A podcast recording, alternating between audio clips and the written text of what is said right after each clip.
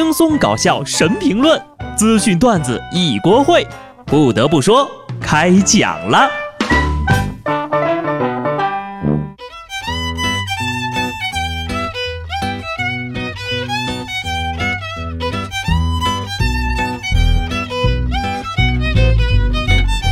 Hello，听众朋友们，大家好，这里是有趣的。不得不说，我是机智的小布。最近呢，我觉得我这个颈椎病是越来越严重了。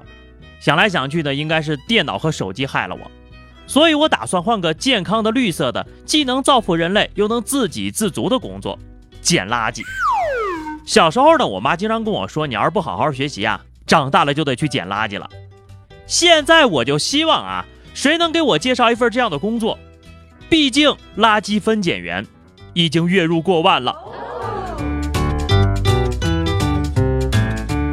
经过我这几年看过的无数的真事儿啊，我发现我这么穷，难道是因为我没有打开附近的人吗？说，二零一六年，青岛的孙先生通过附近的人结识了因家境困难的女大学生，并决定呢资助她完成学业。三年以来呀，孙先生前后向对方转账了一百八十多万。然而今年六月份，他突然被对方拉黑了。经过警方的调查，对方根本就不是什么女大学生。而是一个壮小伙子，三年的大学能花一百八十万，平均一个月就要五万块钱呀！到底啥学校呀这么贵呀？去月球留的学吗？每天火箭往返呐？大叔，我也想上学呀，我想学知识。很多网友认为呢，借钱都要资助女大学生，这其中呀肯定是另有企图。不管你有没有企图吧。为什么这么傻的人能有这么多钱呢？真是傻人有傻福啊！我现在还这么穷，一定是因为我太聪明了。对于一些又懒又想暴富的人呢，我推荐你去买彩票，但是啊，一定要亲自去买，这个可不能懒。上礼拜，江苏的杨先生给彩票店老板十块钱，委托他买彩票，结果中了十万块钱。杨先生喜出望外的找老板取票。却被告知忘了投注了，老板表示呀，只赔一千块钱的精神损失费。杨先生根本不满意，最终经过协商，老板赔偿了杨先生两万块钱。老套路啦，老板收钱不出票，赌的就是你们没有中奖的命。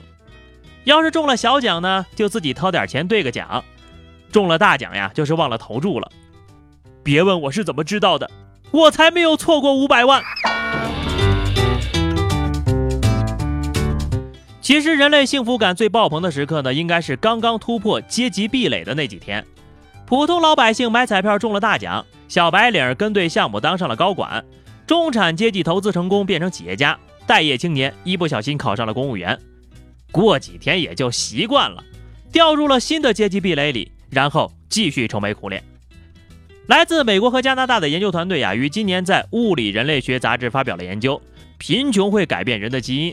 对人体造成永久性的生理和心理影响，比如慢性炎症、低免疫力和加强的胰岛素抵抗，还有啊，这个影响认知发展、激发自闭症等心理疾病。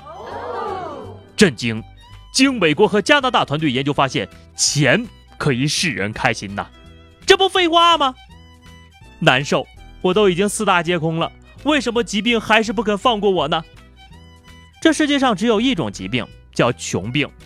我特别想去医院挂个妇科，看看这个病啊。都说有钱任性，你们觉得啊，有钱真的能为所欲为吗？哈尔滨的一趟列车上，一个大姐带俩孩子躺在硬座上睡觉，遭到旅客的质疑，说他们霸座了。随后呢，女子表示是因为没有卧铺票了，所以呢买了六张硬座车票让孩子休息。旅客说这大姐人挺好的，之前呢也有给其他乘客让座。后面孩子要休息，没座的乘客就不乐意了，就把大姐给逼急了。有人觉得呀，既然买了票，座位理所当然就是人家的；也有人质疑，他怎么买到的六张火车票呢？霸座两个字流行起来之后呀，真的是什么情况都要蹭个热度。人家这叫霸座吗？霸谁的座了呀？你没坐票还想坐人家的位置，才叫霸座呢。买空票呢，的确是浪费铁路的资源，但如果是在规则内的操作。外人呢，除了酸一下，也确实没法说什么呀。大胖每次坐车呀都想买两张票，毕竟的一个座位对于他而言太过迷你了，但是经济实力不允许呀。还好有这么一个事儿啊，单身的朋友也可以去试试。最近呢，一个山东曹县某棺材铺的老板为女儿征婚的帖子火了。据这位老板说呢，家里是做棺木生意的，有些男方觉得晦气呀，女儿因此呢很难谈到朋友，所以呀，这才想起了登个征婚广告，并许诺送八家网店给上门女婿。我简单的算了一下哈，这个山东曹县是著名的淘宝集散地，这儿的棺材呢百分之九十出口到日本。一家淘宝店的市值大概是九十万，八家店，少说也有七百万呢。这事儿要是成了，那相当于娶了个官二代呀！希望大胖呢这次能够如愿当上官女婿。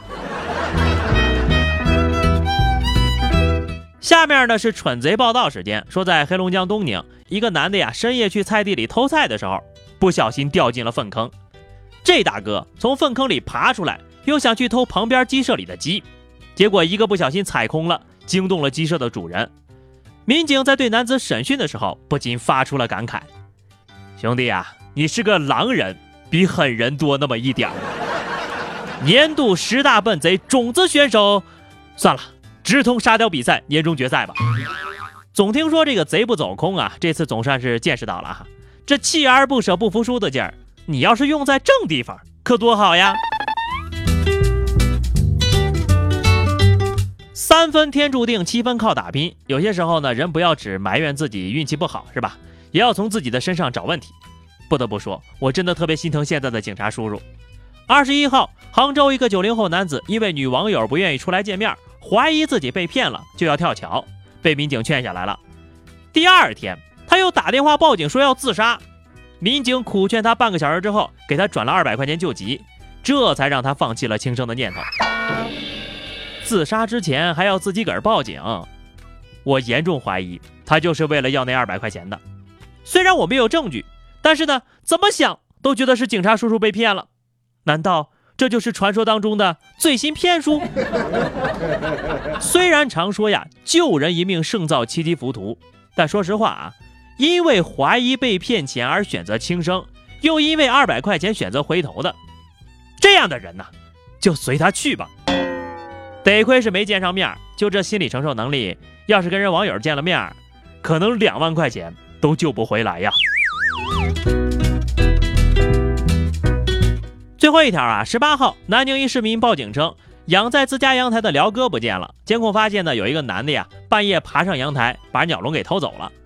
男子被抓后交代，说自己经过的时候呢，听到小鸟说了一句“你好”，觉得哎挺好玩啊，就给偷走了。小鸟说：“早早早，你为什么把我偷走鸟？”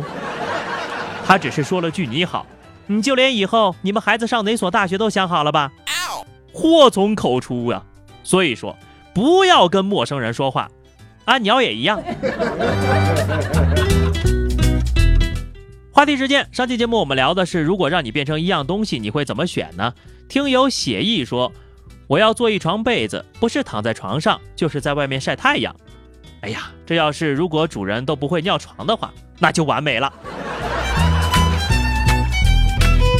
好的，又到了周末吐槽的时间了，欢迎大家把想说的话留在评论区，关注微信公众号 DJ 小布或者加入 QQ 群二零六五三二七九二零六五三二七九，来和小布聊聊人生吧。下期不得不说，我们不见不散，拜拜。